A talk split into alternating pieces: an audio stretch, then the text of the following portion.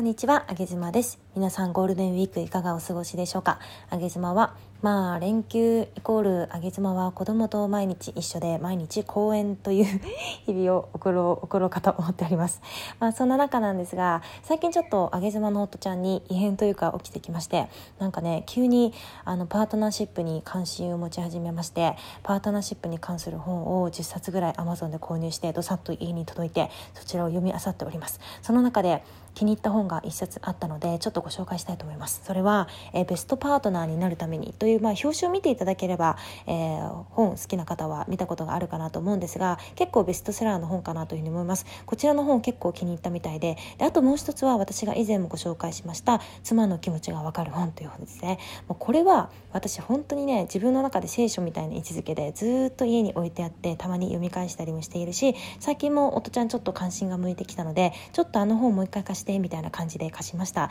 なのでこの2冊とってもいいかなと思います。今朝もねあの子供たちのお弁当を朝早く起きて作ってくれていたりだとかあげ妻ちゃんのお弁当も作ったよなんか言ってねちょっと不格好ではあるんですけれども美味しい親子丼を作ってくれました。そしてなんか僕は気づいたんだとかって目をキラキラさせて朝から話してまして離婚を繰り返す人は短期的にモテる人である、えー一人の人と添い遂げるような人は長期的にモテる人であるとか言ってねなんかそんな発見をしたんだとかって言って大喜びしておりましたけれども私も「ああすごいね」とかって言ったけど正直ちょっと何言ってるかよくわからないんですがでもなんかそんな気づきがあったようなのでまあいい傾向でしょうか、うん、あの冬の長い間冬の時期だったあげ妻家に何かが起きようとしているかなそんな感じがいたします。またいい本がありましたらご紹介させていただきたいと思います。それでは皆さん